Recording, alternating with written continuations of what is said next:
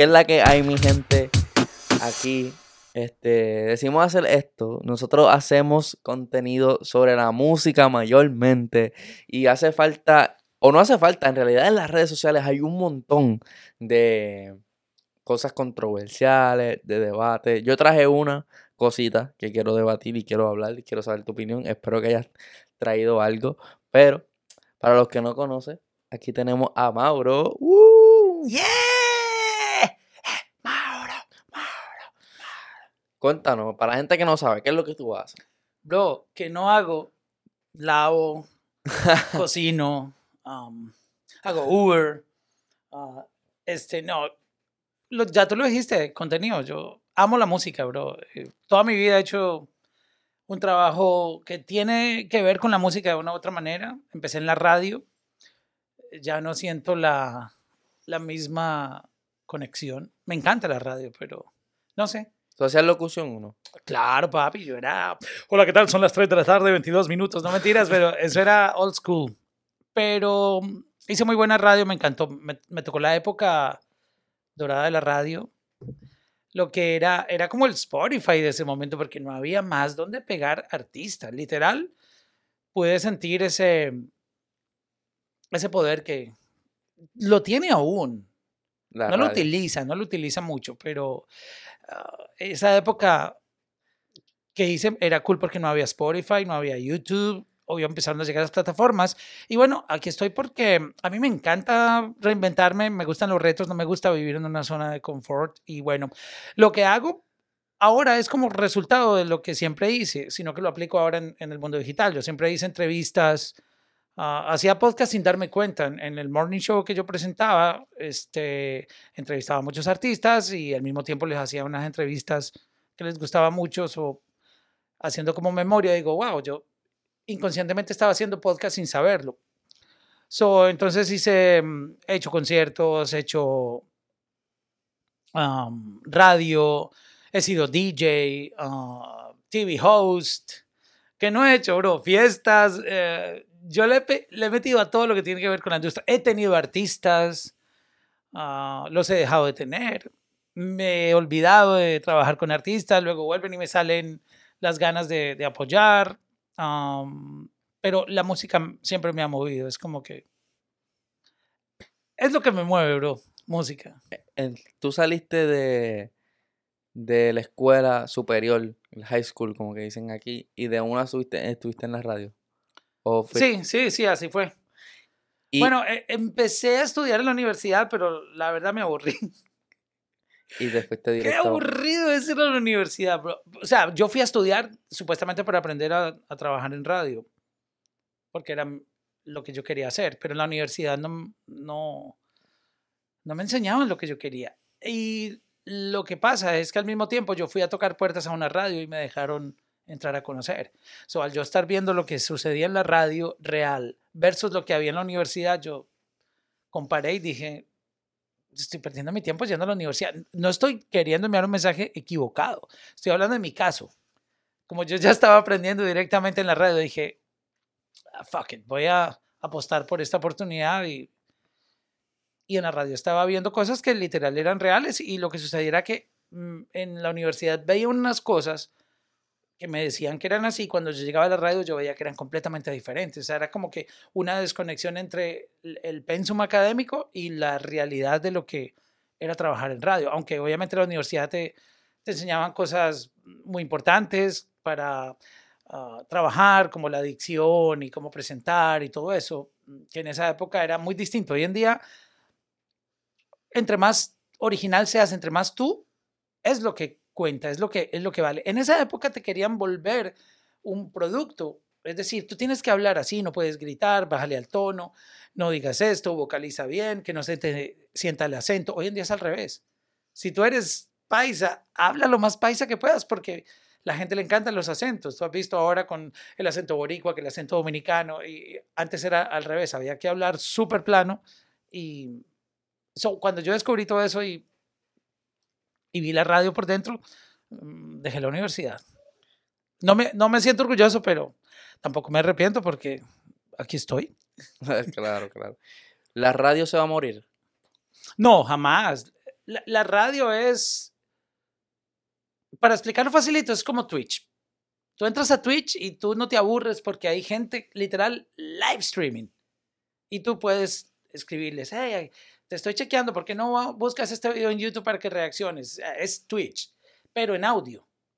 Obviamente no atiende la misma dinámica, pero la radio ofrece una experiencia increíble, que es tú enciendes tu carro, que es donde más creo yo que la escuchamos, eh, sale música y entra un DJ a acompañarte, como que, hey, mira, estamos aquí en Miami, qué calor hace, tengo tickets para Bad Bunny, etcétera, y tú sientes como una compañía.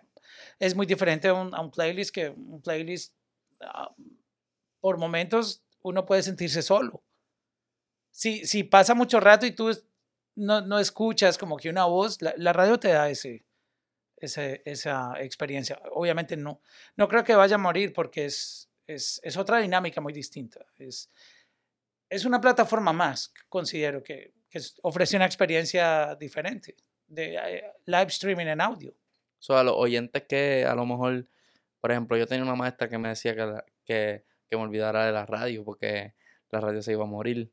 Tú piensas que todavía hay... Yo, yo, yo la única forma en que la opinión mía sobre el tema y por la que creo que ella estuvo mal es porque, por ejemplo, en caso de una emergencia, casi siempre como que lo primero que se levanta... Lo primero que se cae es Instagram y TikTok. Exacto. y lo, lo digital es como lo primero que se cae y lo que se queda vivo casi siempre pues las antenas. Es la antena y, la, y la radio que, por ejemplo, en Puerto Rico cuando hubo María, como que la forma de tú saber lo que estaba pasando y la información en el país era escuchando a Molusco, por ejemplo, que era el que estaba ah, transmitiendo en ese momento, o, los demás, los, los, de AM, o, pero monetariamente, hablando, hablando de negocio, eh, para la, la, generación mía, por ejemplo. Ya tú lo pasaste y tú estuviste por esa área tradicional.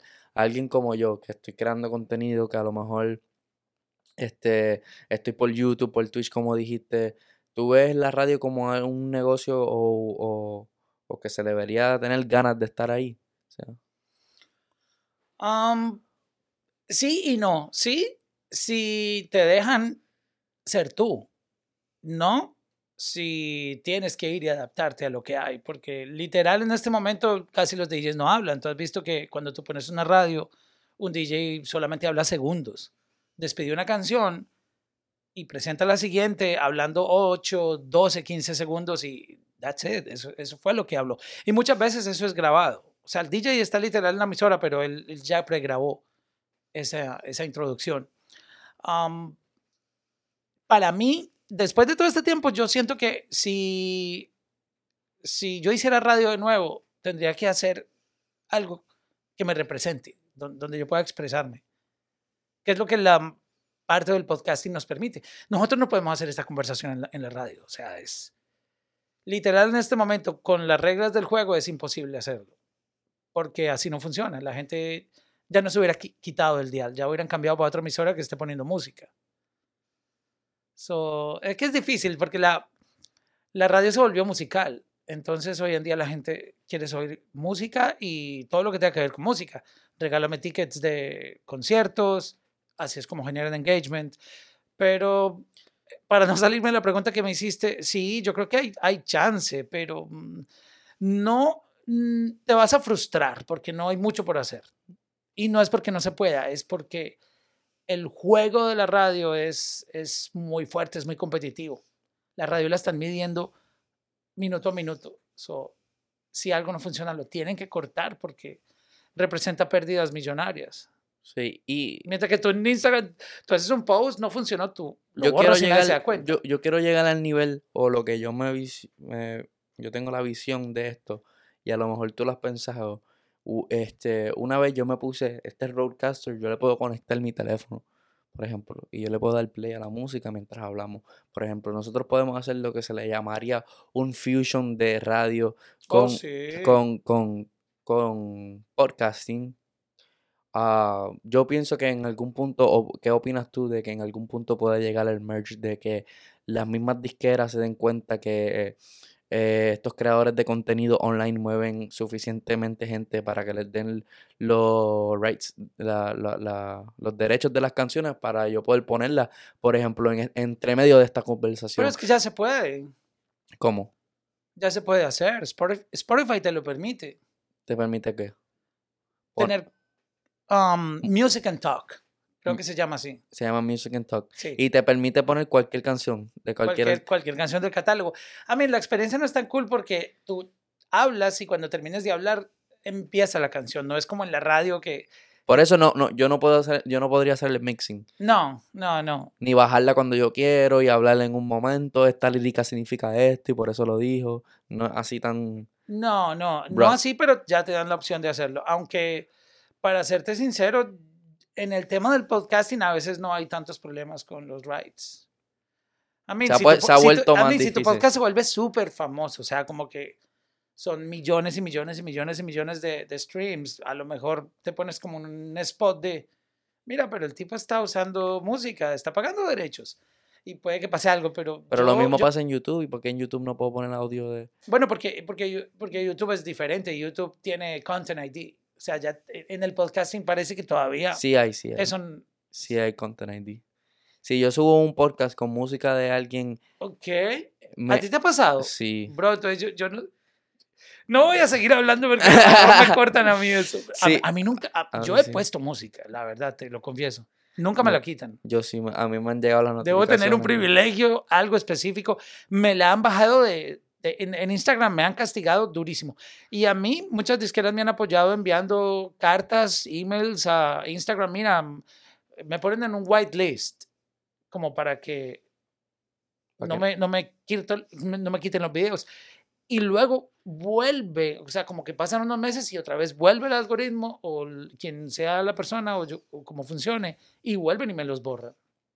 Aún con la misma disquera. Yo empecé así con lo de la música y dije, ah, coño, se puedo- yo puedo hacer noticias y ponerle una canción o dos o hablar sobre este tema y darle o un sea, tú review. querías hacer radio, tú querías hacer radio. como- Pero sin, sin, sin los gatekeepers. Yo quería hacer algo así como radio. A mí me parece que puedes jugar con la música. Si yo hablo contenido de música, por ejemplo, yo hablo de la jerga en mi canal de TikTok.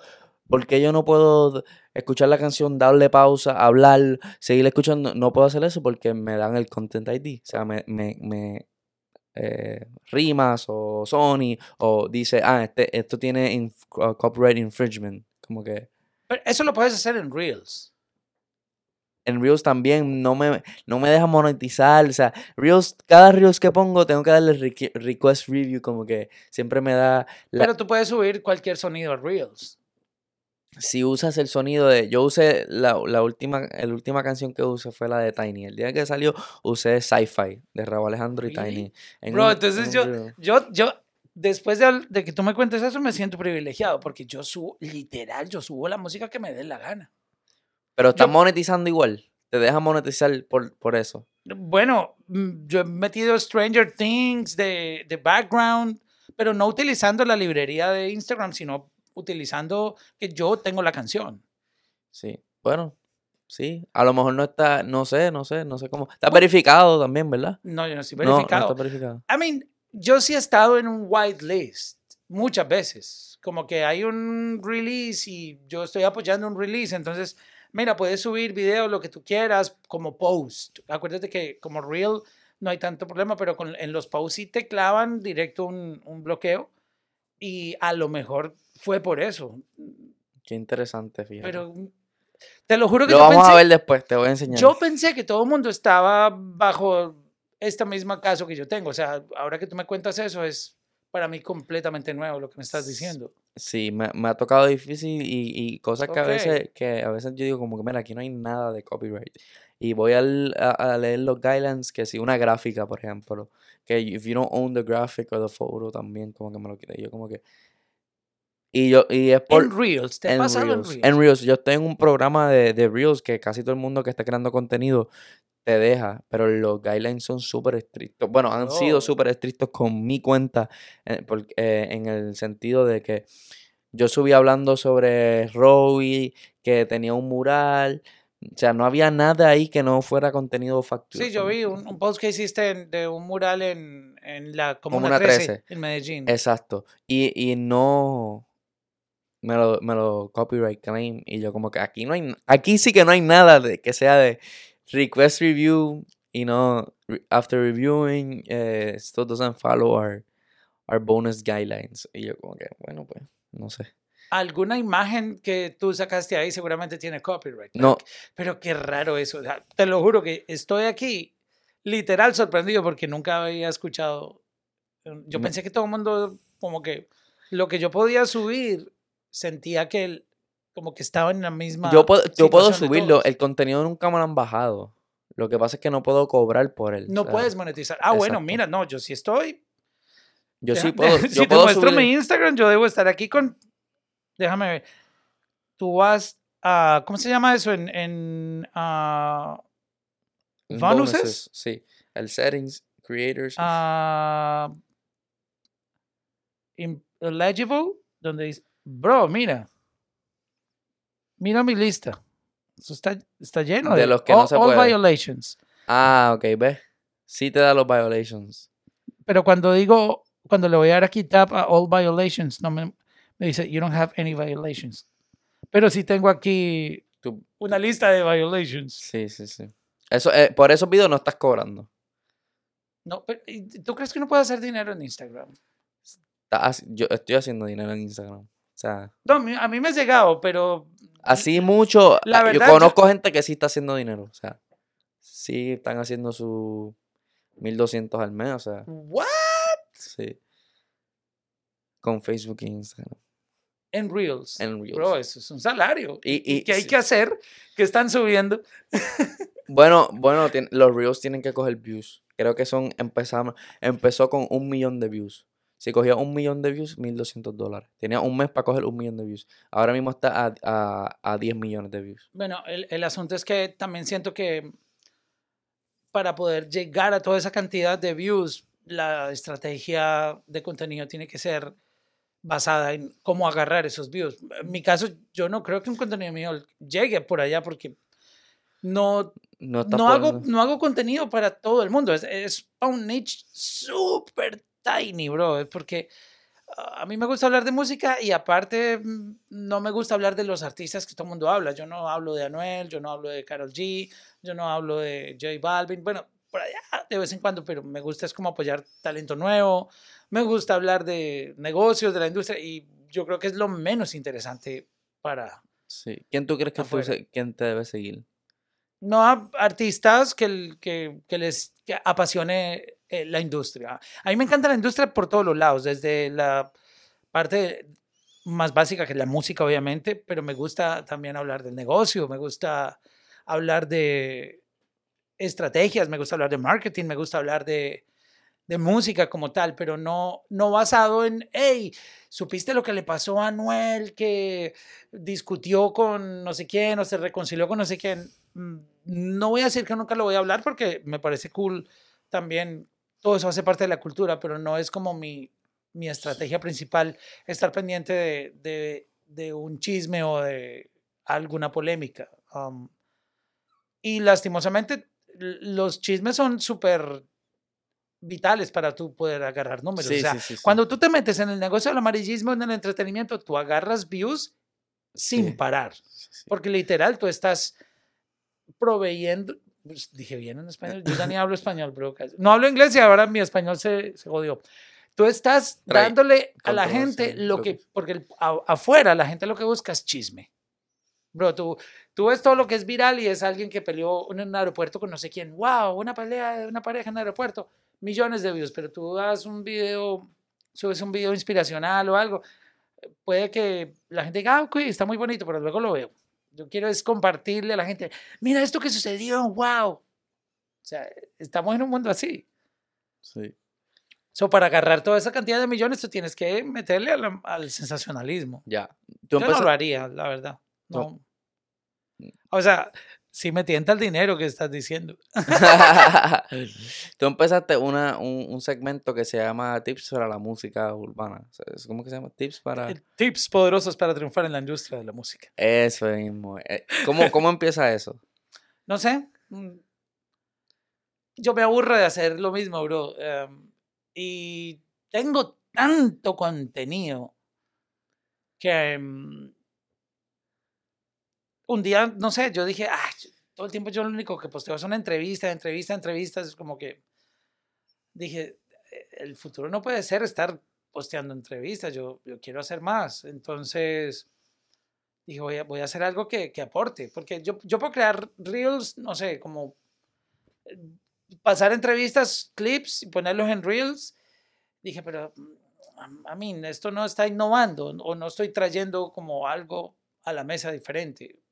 Ahora, no quiero decir que lo que esté haciendo sea diferente porque al final tips hay por todo lado, eh, pero pues en mi caso no lo había hecho y dije, "Oh, voy a, voy a dar mi aporte, mi aporte a, a estos talentos que, de pronto tips. me siguen. Entonces, como yo tengo acceso, entonces digo, todo lo que yo he aprendido en, en mi carrera, en todos estos años que llevo en, en el negocio, pues voy a recordar cosas esenciales y, y les voy a empezar a contar. Entonces, así fue que nació. Dije, voy a, voy a empezar a hacer tips. Y literal, un día dije, porque yo soy súper ah, complicado. Entonces, mientras me pongo a pensar, bueno, ¿y dónde lo grabo? Y, que, que quede bonito. eh, Nunca, nunca lo haría. Entonces, un, un día dije, esto lo voy a hacer hoy sí o sí. Y tomé la cámara y, y grabé. Yo no, ni siquiera tenía libreto. Empecé a decir todo lo que se me ocurría y dije, bueno, aquí tengo como 20 episodios, ya tengo 20 días de trabajo. Ahora, luego dije, ¿cómo posteo esto? Si empiezo a postearlo cada 8 días, no le voy a agarrar el, el como que el ritmo que quiero, que es poner mi cerebro a que me dé ideas todos los días. Entonces yo dije, voy a postear un video todos los días. Y desde el primer día no he parado. Bueno, el de hoy no lo he posteado, pero más tarde hoy lo edito. Pero casi siempre lo posteo en la mañana. Pero literal fue así, como que me, me tiré al abismo sin pensarlo. y muy, muy buenos tips. Todos los que, que he visto han sido. Yo, tienes razón. Tienes razón en todo lo que. Pues, No, no busco tener la razón, si me entiendes? Yo, yo cuento lo que veo en, en términos de, ah, ok, así es que se hace esto, lo voy a decir. Y porque muchas cosas yo las he experimentado también. Pero también tienes opinión en eso. Oh, cla- claro, porque yo lo he vivido. Es que Sí. yo he hecho tantas cosas en la industria que pues nunca lo hablo. A lo mejor, yo creo que mucha gente ni sabe lo que yo he hecho. Yo llevé a Arcángel, el primer concierto masivo de Arcángel, yo lo hice ¿En dónde?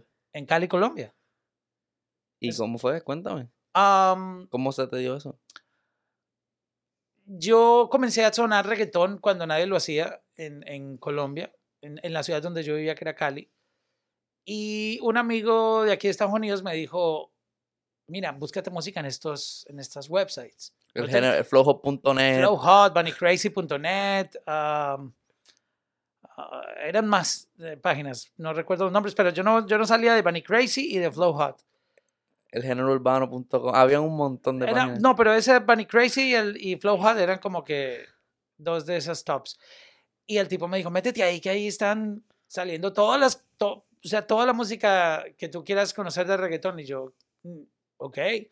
Entonces empecé a, a bajar canciones y ahí descubrí muchos artistas, entre ellos Arcángel. Y lo empecé a sonar en la radio. ¿Cómo- cómo- cuál fue la, primera canción que escuchaste? del Arcángel? Ah, yo lo empecé a sonar con Arcángel y de la Gueto. Yo ponía Mi Fanática, ponía... ah, bueno, luego lo descubrí con Chica Virtual.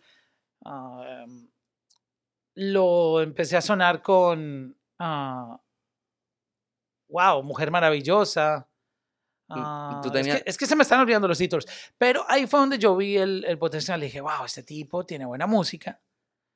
Y como la emisora que yo dirigía en ese momento tenía muy buen rating, yo le dije al dueño de la emisora, yo le dije, ¿por qué no hacemos un concierto?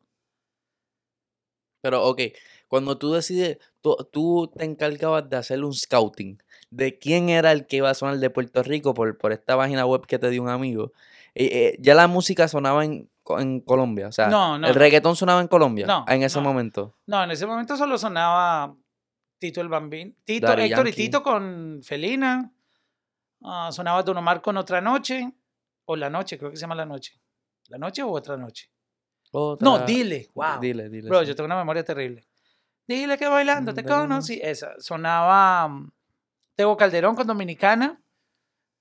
Y, mm, y ya, eso era como que. Ivy Queen, te mencioné Ivy Queen con Yo Quiero Bailar. Ya, es- eso era como que lo que lo básico. Todavía no había llegado la gasolina. Entonces, am, yo em- empecé a sentir que algo estaba pasando con esa música y dije, si yo busco el lado comercial de esto, yo puedo crear un movimiento en la radio. Y ahí fue donde yo descubrí Trevor Clan, Magnati Valentino, mucha gente seguro no sabrá quiénes son, pero en esa época ellos eran como el Maluma, Magnati Valentino en Cali, en Colombia, fueron como, como ver a Luna y a Maluma juntos. Am, y entonces vi que había un reggaetón muy comercial que, que le gustaba a las babies, como dicen los boricuas. O sea, que cantaban un poquito de maleanteo, pero tenían unos coros románticos, bonitos. Entonces, como... am, Arcángel fue bastante pionero de eh, eso. Farruko. Sí, sí, exacto. No, Farruko todavía no. No, eso Farruko fue después. Yo te estoy hablando de, de los pilares de- del, del reggaetón. Y, y en esas yo conocí, es que Arcángel no, no es de ahora, o sea, No, yo sé que no. el, el- Pero, pero él, él salió como 2006, 2007, por ahí. am, exacto, pero yo lo, yo ya lo consumía y lo sonaba cuando era con, cuando existía Eh, con Arcángel de y De la- La Ghetto. De la gueto, sí. Entonces yo vi el. Justo ahí se, se se fueron separando, ya, ya el proyecto tenía como que estaban por, por separado. Y mm, yo vi potencial, le dije al dueño de la emisora, vamos a hacer un concierto. Yo, yo sé cómo hacer un concierto. Me dijo, ¿y qué hay que hacer? Yo le dije, mira, para conseguir los artistas más económicos, yo tengo una estrategia y es que yo, yo ya sé qué canciones van a funcionar porque tengo el poder de la radio de pegarlos, que es lo que te contaba ahora, que la radio tenía tuvo un momento un monopolio que nadie, ni siquiera lo tienen hoy en día las plataformas, porque una plataforma no te puede forzar a pegar a un artista porque tú decides si lo oyes o no. Así te lo pongan en los playlists más duros, no necesariamente lo van a pegar. En ese momento la radio sí, porque la gente no tenía donde oír música y la gente oía lo que, Lo que tú le pusieras. lo que yo le, literal, yo, yo era como Dios de la música. Decía, te voy a hacer famoso, vamos a pegarte. Entonces yo... Y por ahí viene dinero también, que, que, que, que La payola. sí, que en el, en, él dice, bueno, mucha gente se cree que no, pero indirectamente, así Bro. mismo que, que se volvió el negocio completamente. No, pero eso, la payola viene desde los, no sé, desde que se inventaron que la música sonaba en radio, se inventaron la manera de cuánto me cobras por sonarme. O sea, eso es, um, es un tema de, hoy en día ya no existe, o sea, porque ahora se llama marketing. O sea, todo el mundo puede invertir. Tú, tú dentro de Spotify puedes comprar ads para que, la- para que le llegue a la gente. Escucha. Listen to it. yeah, exacto. o sea, es como que ya, para mí ya no existe la payola. Pero, Pero tú, en- no, en esa época, claro. y pero tú estás diciendo que tú, tú entonces tú eras el scout de, de, de a quién ponía. Um, yo era el program director, bro. Yo era como que tú suenas, tú no suenas. Mentiras, no, no era así, si me entiendes. Sino para que entiendan el poder que había. Yo, yo programaba era pensando en las masas, como que qué canciones pueden gustarle a la gente, con qué música yo puedo cautivar una masa de audiencia grande, o cómo complacer esta generación. Lo bueno era que yo estaba apostando por música que nadie nunca había escuchado, ni no, y con nombres de artistas que la- nadie conocía. Entonces, esos primeros artistas fueron Ñejo y Dálmata y, y Arcángel, de los primeros que yo contacté. Entonces, yo contacté a la mamá de Arcángel, eh, Carmen, Carmen. doña Carmen, y le dije que yo lo quería llevar a un concierto. Obviamente, ellos nunca, nunca, nunca habían estado en un concierto grande, o sea, eh, como que, y tampoco habían ido a Colombia. So, yo le dije, vamos a estar en un concierto de 20 mil personas. Yo creo que no me creían cuando yo les decía eso, porque la verdad todo fue por BlackBerry, ni siquiera, no, no había cómo hablar de otra manera. Y BlackBerry y correo, y por, puro email. Y al final terminamos cerrando el, el deal. Este, llevé a Ñejo y Dálmata y Arcángel, llenamos, el video está en YouTube.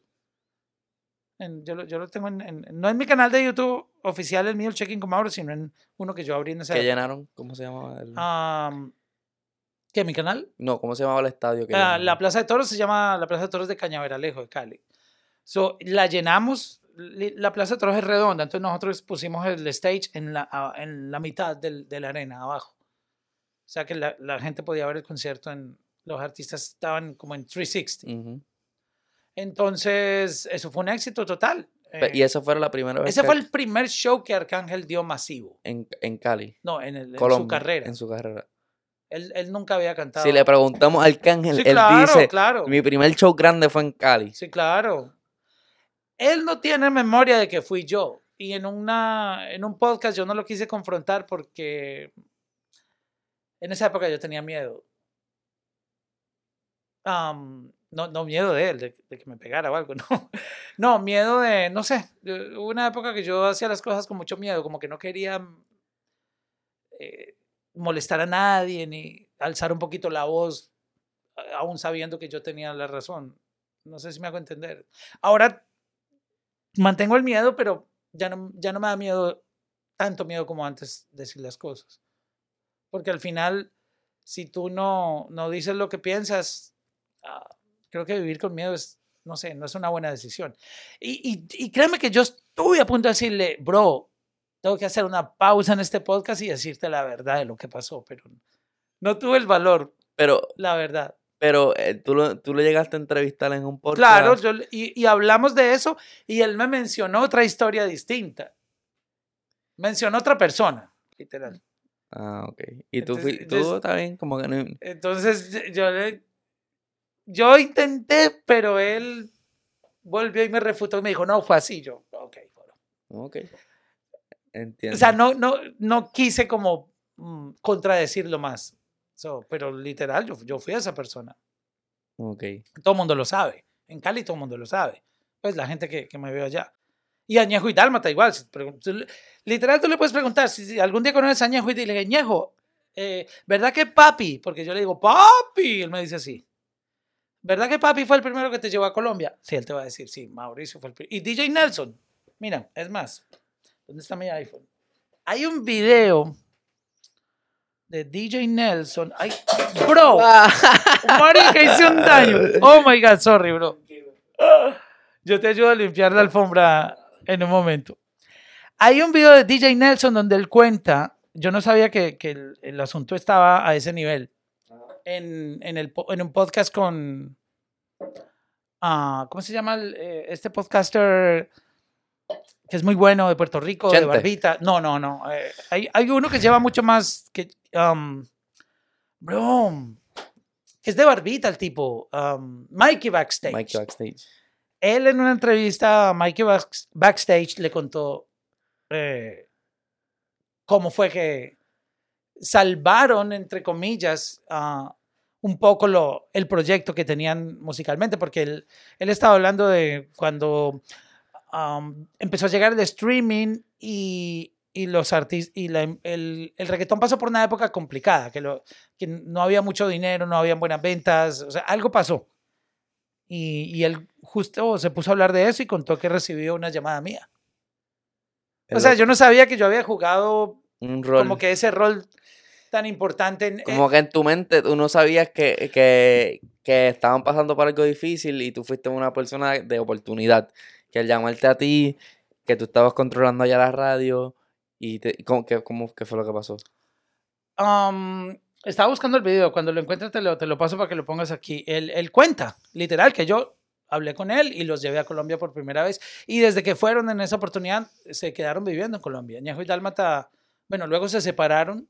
Mm, Ñejo ha tenido, ah, digamos que tuvo más engagement, aunque Dálmata le va también muy bien en Colombia, pero creo que Ñejo le, le, le ha ido mucho mejor y desde eso se quedaron viviendo casi full time en, en Colombia. Y Nicky Jam. A Nicky Jam yo lo conocí cuando, cuando nadie, o sea, tú no lo reconocerías como yo lo conocí, yo lo conocí cuando era gordo, gordo, gordo, gordo y tenía una cumbambota, yo no sé, yo creo que él tenía un problema en la mandíbula, este, que gracias a Dios ya como que se operó y todo, pero yo lo conocí a él así súper vicioso, lo llevaron cuando tenía, am, y yo me voy para el pare, con los maleantes yo me voy para el pare, en esa época, eh, con él, y hicimos como una actividad con la emisora que era llevárselo a una fanática. Y se lo llevamos a la casa, como traerlo aquí a tu casa. Y estuvimos ahí jangueando un rato en la casa y eso fue todo. Pero no, fue, no fuiste parte de su crecimiento en Colombia. Claro, yo, yo a Nicky le pegué canciones que él ni, ni recuerda. Por ejemplo, una que se llama Déjame amarte, que eso fue una adaptación oficial. Él me lo contó luego en una entrevista, que era una, una versión oficial de Let Me Love You.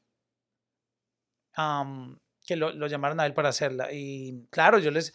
Es que yo fui la persona que introdujo el reggaetón comercial en Colombia. Nadie sabe esta parte de la historia y es que no fue Medellín, sino Cali la ciudad que, que volvió el reggaetón comercial en Colombia. ¿Por qué? Porque en Cali nunca se hicieron paris. Por eso es que la gente piensa que fue Medellín. Eh, la, la gente piensa que fue Medellín porque en, en Medellín, obviamente Medellín empezó a sonar el reggaetón muy temprano, pero un reggaetón muy distinto al que Cali. Cali pegó el, Cali volvió comercial el reggaetón. Y volvió um, millonarios a los artistas.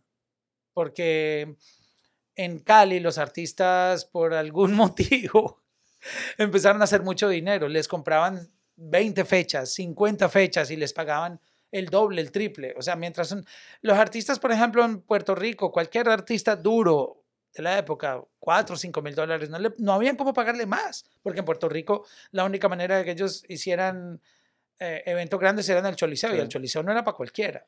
O sea, literal cantaban en clubs, eso era lo que había. En Cali nunca existió un concierto en un club. Ahora sí, sí se hace en París, en el club, pero en la época que yo te cuento que, que hacíamos todo, solo se hablaba de conciertos Y se llenaban. y todos se llenaban. No, a mí me tocó llenar eh, todas las visitas de Wisin y Yandel. La primera vez que Wisin y Yandel pisó eh, Colombia, yo estuve con ellos. Yo tengo anécdotas. Héctor el Father, yo conocí a Héctor el Father. Tengo anécdotas con Héctor el Father.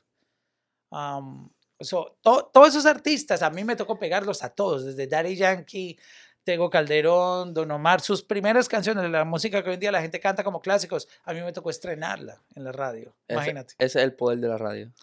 En ese, claro, que, que seguramente lo tiene. Lo que pasa es que no lo usan. Lo usan, la radio se dejó llevar por, por Spotify, como que, ah, este es el top 50 Global Spotify, hay que sonarlo en, en, en, en la, en la radio, ¿sí me entiendes? O, pero en ese momento era al revés. Yo, yo lo que hacía era, por ejemplo, que um, sonaba música que nadie había sonado. Ahí fue por, el- volviendo al tema de Arcángel, que lo descubrí y vi el potencial. Yo dije, con ese tipo podemos llenar un, un- un concierto. Obviamente, yo lo hice como seis meses antes, diciendo, ok, si yo pego esta, esta, esta, esta y esta canción, el tipo va a tener un repertorio durísimo. Y literal, cuando, cuando fueron al show, la gente cantó desde la primera hasta la última canción. Es como, como si tú fueras en este momento ahora Bad Bunny. Así, así fue la, la locura con, con Arcángel.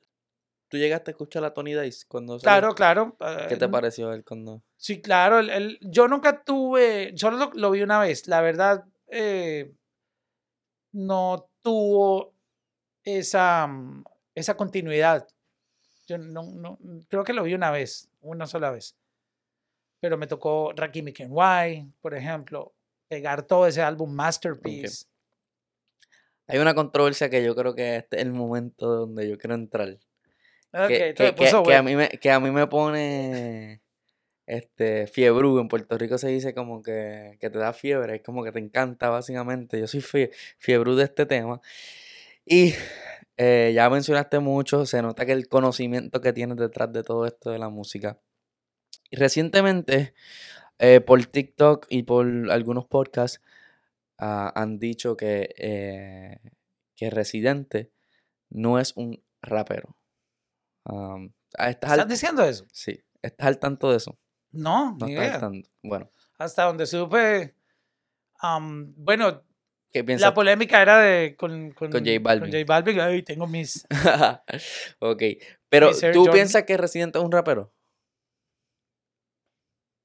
Qué buena pregunta. Bueno, sí, o sea, yo nunca he pensado que no. Ahora, si me dieran el poder de decir usted es rapero o no es rapero, pues mm, yo pienso que es rapero porque rapear es hablar sobre un beat. Y él, y él es lo que hace, ¿no?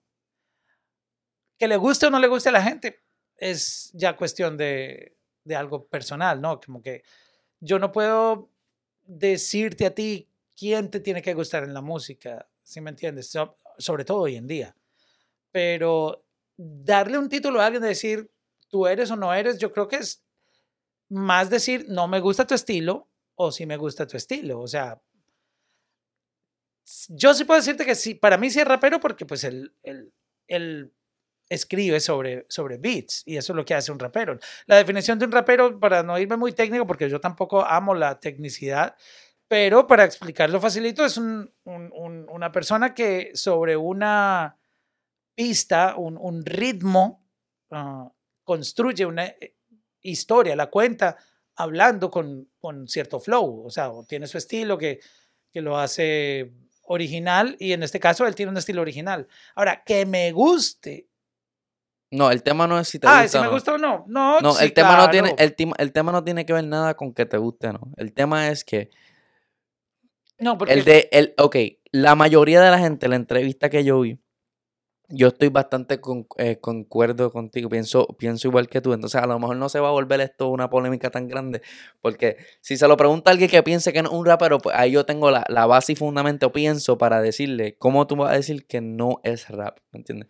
Porque lo que pasa es que, King- dímelo, Fl- eh, dímelo King, colombiano, Claro, claro. eh, entrevistó a Acapela, el rapero venezolano. Ok. ¿Sabes quién es Acapela? Sí, sí, ajá.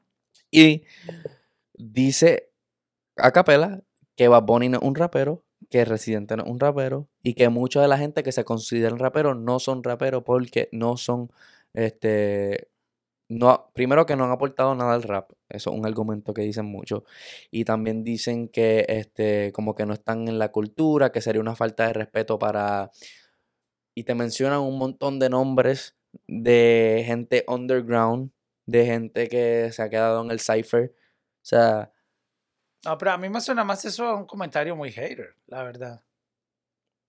ok.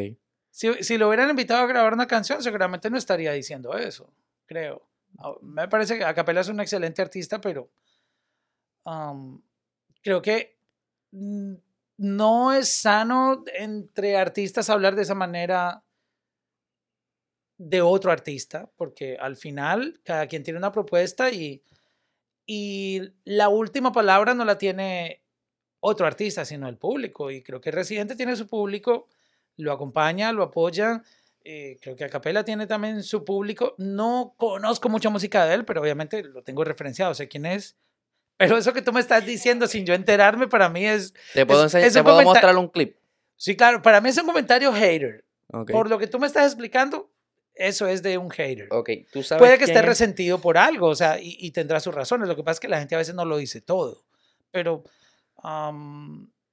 primero, siento que se atribuye a que el género es como si él fuera un digno representante. No me gusta cuando alguien se cree digno de, de algo y otra persona no. ¿Sí me entiendes? Pero ah, pon, pon el clip, a ver, para entender. pon- Ok, ponlo.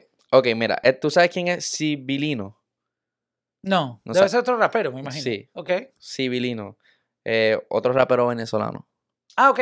Seguramente es una corriente de, de- de artistas que, que sienten que um, otros han tenido, digamos, una proyección muy diferente. Y es que es parte del negocio. Hay gente que entiende cómo jugar y cómo escalar. Y yo pienso que tu tip de la música de ayer, por ejemplo, dice que tú tienes que saber O sea, es, negociar y tienes que, tú- no porque solamente tu música es original o, o tu música eh, es única, no te va a hacer eh, successful. Este, no, sí, claro. no vas a tener vas a romper éxito. porque cantes bonito. O sea, Tienes que saber negociar y moverte también. Bro, es como si, como si yo supiera hacer unas coladitas, la coladita del cafecito, el shot de café que, que se toma aquí en Miami.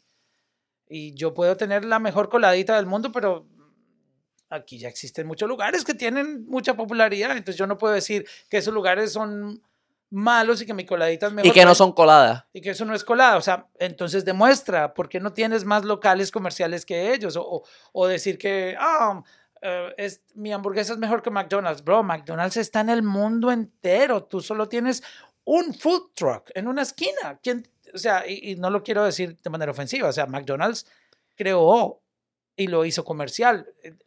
Y no voy a discutir si, si, si te va a gustar o no te va a gustar. Eso ya es personal. Pero cuando se habla de, de negocios, Sí, cuando se habla de que, por ejemplo, vamos, yo quiero usar el término de, de, de, del McDonald's. Creo que es un término simple. Es un, eh, un término bastante. Deja de ser una, hamburguesa porque es McDonald's o, no- o es la del food truck venezolano. No, no. Sigue siendo hamburguesa, ¿verdad? Son, todos son hamburguesas. Lo que pasa es que cuando la gente opina con respecto a que lo mío es mejor, ok, demuéstralo. Bueno, vamos a enseñarle el ¿Sí me entiendes? En la música es igual. Si tú dices, yo tengo mejor música y merezco más éxito que este artista, eh, y, y- y cuando se refiere es porque lo dan a entender como si ese otro artista le hubieran regalado algo. Es como que, ah, oh, a mí me sentaron aquí porque, porque sí. ¿Sí me entiendes? No, si, si tú estás número 5, o número 10 o número 1 global, tú no estás ahí gratis, tú estás ahí porque algo pasó, algo hiciste, un movimiento, yo qué sé. Entonces el que critica, ah, yo debería estar ahí porque yo canto mejor que él. No, es que eso no es The Voice, ahí no, es, no hay un jurado calificando quién canta más lindo. So, Entiendo. Vamos a ver. Vamos a- es que vamos a los comentarios aquí son Residente nunca ha portado el rap. Este, rap, repetir palabras que riman no es rapear.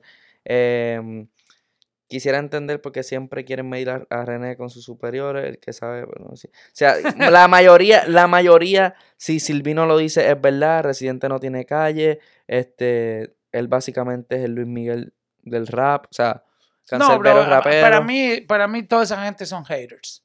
Y lo digo con respeto, porque no, no, no le encuentro sentido.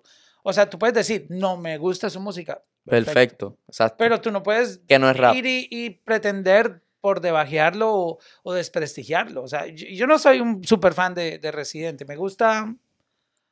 um, yo, es que yo, yo tengo historia de sonarlo en la radio y cuando sacó de Atrévete fue muy innovador. Y, y, y yo viví eso, eso en vivo y en directo. O sea, como que ver, wow. Entonces, te- tengo cierta. Y yo, yo le consumo más su lado reggaetonero. De chulín, chulín, cum fly.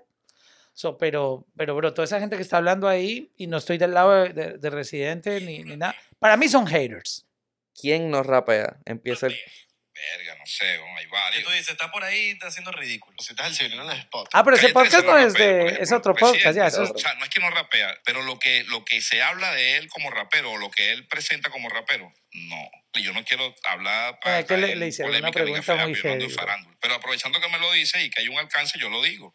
Para que la gente tenga una idea de qué se trata. O sea, más allá de que si estás en el rap y eres rapero o lo que sea, no importa. Pero hablando específicamente de la ejecución, yo por lo menos que me formé en la poesía, que conozco bastante del tema, lo que él presenta como un gran exponente de la lírica y la vaina y tal, no. Sería como que en este caso como un buen No, pero mira, músico, pero le pasa ahí. El man dijo lo que él presenta como un gran. Él no se presenta. La gente lo ha puesto ahí. O sea, él, él no. Cuando va a un show, no es el clonado viéndose el mismo. O sea, son personas que pagaron un ticket. O sea, para, para mí hay un poquito de, de resentimiento ahí. Y entiendo, entiendo que que en la, en la música pasa mucho eso, que hay gente que, que ha sacado la cara por un género y viene otro y aparentemente tú sientes que lo hizo, eh, pero yo le, yo le abrí el camino para que él lo hiciera. Bro, así funciona esto. Tú tienes que ver las oportunidades y si, si tú quieres hacer rap, no tienes que ir a pedirle permiso. Si yo quiero hacer un rap, yo no tengo que decirle a... a ¿qué- ¿Cómo se llama el artista que está ahí? Silvino. Sí. Sil- Silvino. Silvino. Yo no, yo no tengo que buscar la aprobación de él. O sea, y- si no. fuera yo rapero, ¿sí me entiendes? Yo voy. Que él me diga, ah, tú, tú, esta es, la, esta es la, la- el, el ritmo de rap. Esto, o sea, Bro, ellos. si, si yo, si yo busco la aprobación, él me va a poner en su mismo nivel, a hacer lo que él está haciendo. Yo lo que quiero es triunfar. Yo quiero es. ¿Quién está rapeando duro? Mira, John Mico. Ella no es rapera a, a, a, a base de él. Ah, ok, no, no, pero bueno, bro, la está rompiendo. Es que, es que a la gente no le importa eso. Lo, lo que yo quiero que los artistas entiendan es que a la gente no le importa. Bad Bunny no canta. O sea, seamos sinceros, él, él no es un artista de pararte los pelos en un, en un stage. Ah, Ok, tú vas a ver a Michael Bublé, tú vas a ver a, a Lady Gaga, tú vas a ver a Adele, tú vas a ver a... Wow, yo vi a The Weeknd, bro. O sea, como que uno dice, ¿what? ¿Dónde estoy? Él no ofrece esa experiencia, él ofrece otra experiencia muy diferente que conecta con la gente, pero no es su, su mayor arma en una tarima, no es pararte los pelos porque su voz es una voz espectacular. Él tiene otras cosas que otros artistas no tienen, ¿sí me entiendes? Que es un engagement con la gente, es una religión, o sea, tú ves que difícilmente tú ves un, un concierto como los que da Bad Bunny, o cómo se comporta la gente con las canciones. cualquier artista envidiaría tener ese, esa euforia que genera cada canción de un show de Bad Bunny, que yo literal no siento, siento la- no sé la gente cómo soporta tanto tiempo eh, sin cansarse, porque el tipo literal, ninguna canción baja de nota a nadie, como que la gente está todo el tiempo arriba. So, en este caso, eh, hablando por ejemplo del rap, hoy en día, ah, y sé, entiendo que hay muchos artistas que se frustran porque tuvieron, fueron pioneros y, y no supieron dar el paso a la, a la evolución. Y, y llegan, yo, yo Mico ni siquiera sabía cómo rapear, ella, para mí ella se inspiró demasiado en Vía. Yo cuando escucho a Vía digo, wow, ya, ya sé dónde John Mico sacó su, su flow, inspirado de, de Mía, de Vía, lo cual es, está bien. Pero es que Vía la rompe, Vía, Vía es trem- tremendo artista, ¿sí me entiendes? Que es comercial. Sí. So, Yo, yo, eh, lo que pasa, yo, aquí yo quiero dar mi punto de vista y como que también quiero hacer un clip sobre esto, eso que quiero dirigirme a la cámara.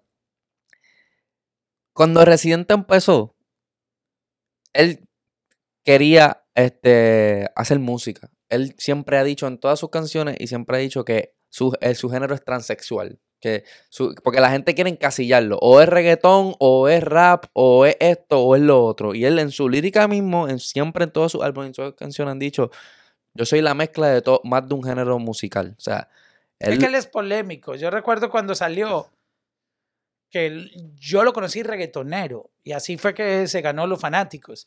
Luego apareció diciendo que el reggaetón era una mierda. So, por eso, pero lo que te desde quiero decir, comienzos a él le gusta la polémica. Entonces, entonces lo que, eso mismo, por ahí voy. El sentido de que cuando él trató de hacer reggaetón, los del reggaetón le ponían el pie, diciendo, tú no eres esto, como que tú no vas a la base, de, tú no, fa- tú no sigues el, el tumpa tumpa como es, tú no le metes el doble tempo, o sea, le, le decían como que tú no eres esto, tú, tú eres muy raro para esto. Entonces después fue a, a los del rap, que son estos que, lo, que ahora dicen que él no es rap. Y también tampoco el Chulin Chun Fly, no, tam- eso no es rap, eso no, eso tampoco, tú no, tú no eres de aquí, tú no eres de acá. Entonces, ¿qué él hizo? Tú no has escuchado Japón. Claro. Entonces, él hizo, él hizo lo que, le, lo que le dio la gana. Él creó su propia línea, él rapeó, él rapea por encima de cualquier beat que tú le pongas, y como te hace Latinoamérica, Exacto. como te hace Japón, como te hace Atrévete, como te hace el sexo, como te hace... O sea, Y tienen estilo que le gustaba a la gente. Construyó un fan base. Envidiable para cualquier, para cualquier rapero old school o como lo quieras llamar. eh, el tipo construyó un, un- una fanaticada que lo sigue y lo sigue apoyando. O sea, yo creo que de la época de él, es el único que sobrevive. sí, sí. Ah, de hecho, mencióname un rapero. Yo, yo no conozco, al menos mm, con datos de mi experiencia aquí desde Estados Unidos, yo no veo que ningún rapero venga de gira. O sea, es el único que, que, gira de verdad. Porque si tú me dices que ah, yo fui a un club, pues sí puedes llamarse gira, está bien. Porque cantaste en una ciudad, luego a otra, pero yo, yo veo que este, el tipo residente se mete en, en, en- conciertos grandes. O sea, eh, y no sé, siento que Y al final, para acabar todo eh, con este tema, reci- rap es rhythm and poetry. Ritmo y poesía. Pero eso quién lo dice. Bueno, los, los, primeros que hicieron rap, o sea, ok, pero, pero es que hoy en día mira lo que la gente oye.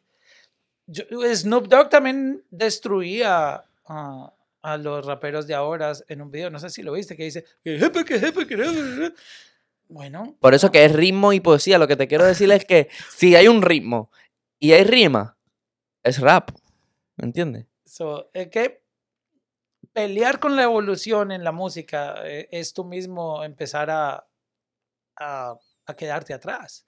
Cuando tú quieres defender El un- purismo. un- una idea loca en contra de- del, del pueblo, de las masas, tú, tú estás perdiendo. Porque es que, literal, tú te ves como un hater, como que, "Nah, es una mierda esa, música, así no se rapea, así no se hace, bro. Entonces, de, montate en una máquina del tiempo y devuélvete a- a- al 2003. ¿Sí me entiendes? Ya. Tú no puedes ponerte a criticar hoy en día. Mira, porque todo el mundo vive en Instagram. Por, así como la gente antes vivía pegado oyendo la radio y las noticias. ah, por- la gente vive metida en Instagram porque en Instagram se entera de todo. a quien mataron, quien lanzó música, quien se separó. O sea, bro, así funciona el mundo y tú no puedes criticar. Mira, deja el celular a un lado. ¿Pero por qué? Si hoy en día es normal. ¿Te acuerdas? Que todo el mundo, no, que la mesa, que ponga el celular, que ya, eh, ya nadie hace eso porque es normal vivir conectado. So, tú no puedes venir y, y, decir hoy en día cómo se debe hacer la música o cómo no, que porque antes era de esta manera. Bueno, ¿dónde están todos los que se quedaron con la mentalidad de antes? En el pasado, con sus fanáticos que se van envejeciendo, envejeciendo, envejeciendo. So, hay que echar para adelante. Y no ser hater, bro, no se puede ser hater. Esto es una industria de relaciones. O sea, uno puede decir, ok, no, no, no soy tan fan Fan. de esto, pero tú no puedes coger y decirle a un artista, hey, tú no sabes rapear, tú no cantas bien. O sea, ¿qué sentido tiene eso? ¿Sí me entiendes? ¿Y quién es esa persona para decidir? No, y uno quiere, o sea, como te digo, es como si yo te dijera, el, la bandeja paisa es la peor comida del mundo. Bro, pero ¿cómo así? A mí me encanta. ¿Cómo yo te puedo decir a ti que, es, que, que no la comas? No sé, yo... Los ves resentidos. Para mí, cuando uno habla mal de otra persona, está resentido. Y sobre todo si es del gremio. O sea, es como si, si me entiendes, si yo fuera rapero y hablo de otro artista y digo que es malo, es porque yo le tengo envidia, porque ah, quiero algo de su éxito. No sé. Ahí está.